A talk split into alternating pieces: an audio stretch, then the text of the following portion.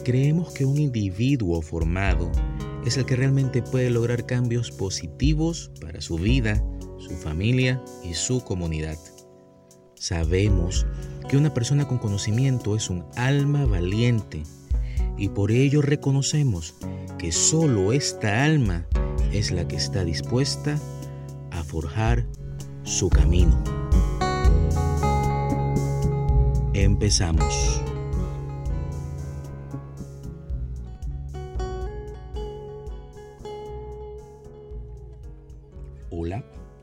Soy Héctor Moreira de Fucavi y en este podcast hablaremos de diversos temas que tienen una finalidad común.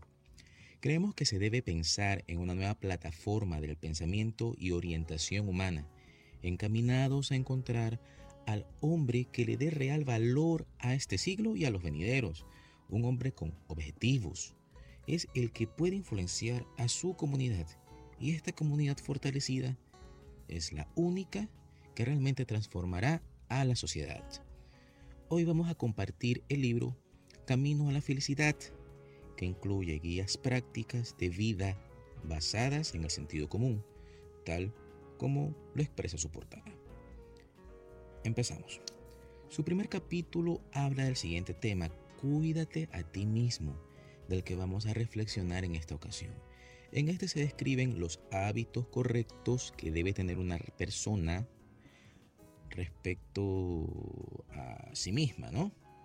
Las pautas que se describen parecerían ser demasiado obvias e innecesarias de decirlas, que ni siquiera valdría mencionarlas en una guía.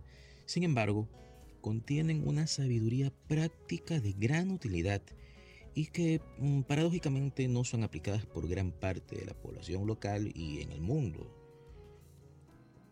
Entonces, empecemos por la primera pauta. Alimentarse adecuadamente. En tiempos de COVID-19 se ha demostrado en práctica la importancia de tener hábitos saludables una persona que no se alimenta adecuadamente no es de gran ayuda, ni para él mismo, ni para su familia, ni su comunidad. Además, que el no obtener los nutrientes requeridos tiene mucha incidencia en un sistema inmune bajo, por lo cual personas con alimentación defectuosa se ven enfermas con mayor facilidad que los demás y en caso de enfermedades graves como el SARS-CoV-2020 pueden llevar incluso a la muerte. Entonces esto nos hace, nos hace reflexionar que no es tanto el, hecho de comer, sino nutrirse, ¿no?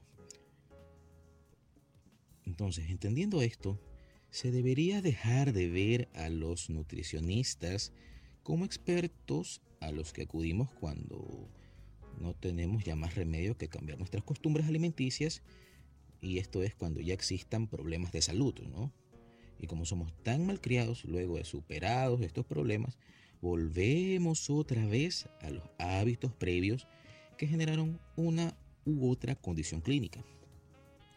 Por el contrario, creo que es necesario generar un nuevo entendimiento donde cada ser humano se vuelva responsable por conocer su cuerpo y reconocer qué es lo que le hace bien y qué es lo que le hace daño para habituarse con lo primero y descartar completamente lo segundo. Y que los nutricionistas se vuelvan aliados nuestros y guías para generar un nuevo ser desde el cuidado personal. La excusa. Los nutricionistas son caros.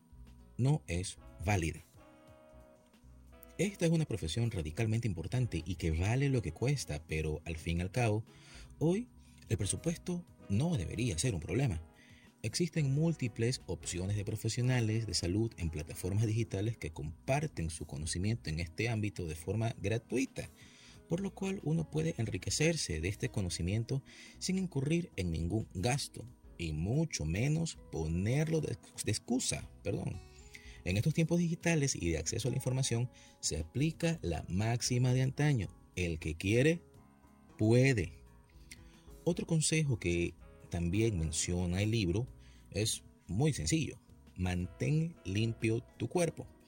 Nuevamente, el COVID-19 ha demostrado la importancia de seguir una pauta como esta, con resultados incluso fatales por su no aplicación.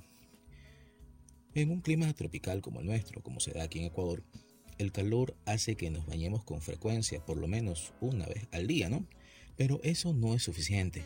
Las actividades diarias hacen que manipulemos muchas cosas por aquí, por allá, que pueden portar gérmenes que nos pongan en peligro. Por ello es necesario que después de realizadas estas acciones exista un aseo obligatorio de manos. Caso contrario, contraer enfermedades podría ser una consecuencia y un sistema inmunológico debilitado podría acarrear la muerte. Recibe la atención necesaria cuando estés enfermo. Otro consejo más, y qué fundamental se vuelve en estos tiempos. Por lo general, cuando una persona se enferma, por lo menos acá en estas latitudes, existe la cultura de decir, ¿no? Ah, solo es una simple gripecita. Lo que provoca que esta persona no se aísle de los demás y peor aún, no busque un tratamiento adecuado basado en la opinión profesional. Por aquí en esta realidad ecuatoriana es muy común la automedicación. Y a veces no pasa nada, pero hay ocasiones en que los resultados pueden ser muy graves. Y esta actitud genera que no se tomen también los debidos recaudos para protección propia y los de otros. Solo esta enfermedad ha generado una mayor conciencia del uso de tapabocas, mascarillas o barbijos, sea como, sea sea que se le llame o lo conozcas en tu país, ¿no? Para poder cuidarse y cuidar a los demás, pero incluso a pesar del riesgo existente, aún existen personas a, las que esto parece no importarle. Otros consejos que se expresan dentro del primer capítulo del libro Camino a la Felicidad son el descanso y el cuidado de la salud bucal. En el primer caso, el descanso defectuoso tomado como hábito puede generar complicaciones en el corto y en el largo plazo, tanto en el sistema nervioso, circulatorio, por citar unos ejemplos.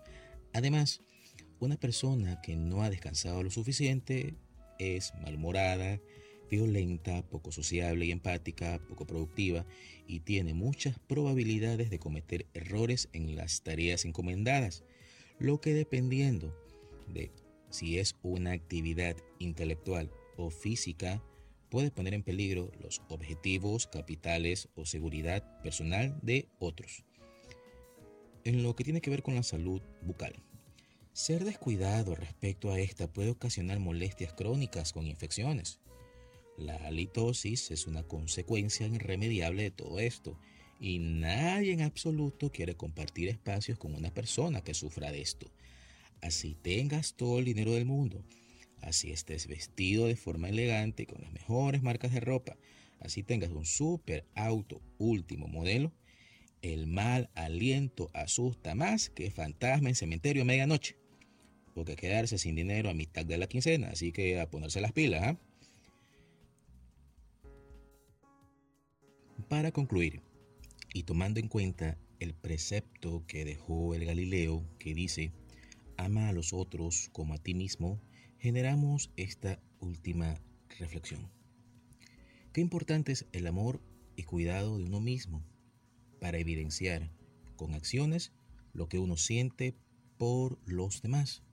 Por ejemplo, el amor que puede demostrar un padre hacia sus hijos por dejar y descartar hábitos poco saludables y asegurar con esto, por lo menos en la medida de lo que él puede controlar, una vida más extensa y con más fuerza para poder guiar y cuidar a sus vástagos. O también un esposo o esposa que ama su salud y se mantiene haciendo deporte, ejercicio y mantiene un buen físico que por ende va a cuidar el atractivo y el amor del principio. Los ejemplos pueden ser diversos y extensos. El punto y la conclusión es, el cuidado hacia uno mismo es la muestra práctica de amor propio. Y este amor propio es el fundamento lógico y válido de un amor sano hacia los demás. Esto incluye a tu pareja, el amor, a tu familia, a tus padres, a tu ciudad, a tu país, al mundo. Concluyendo ya la idea. cuídese y ame a los que ama. Bueno amigos, eso es todo por hoy. Espero que este podcast haya sido de utilidad, eh, que haya resonado en ustedes, que les haya generado una reflexión y si gracias al cielo esta reflexión ya está dada, que lo puedan compartir con personas que a las que ustedes crean que le pueda servir. Eh, de mi parte, me despido. Sin olvidar recordarles que nos sigan en nuestras redes sociales. Búsquennos como en Instagram como arroba fukabi s en Twitter como arroba fukabi-s. Si no me olvido. Sí, creo que es así. Entonces amigos, eso es todo por hoy. Un abrazo y bendiciones.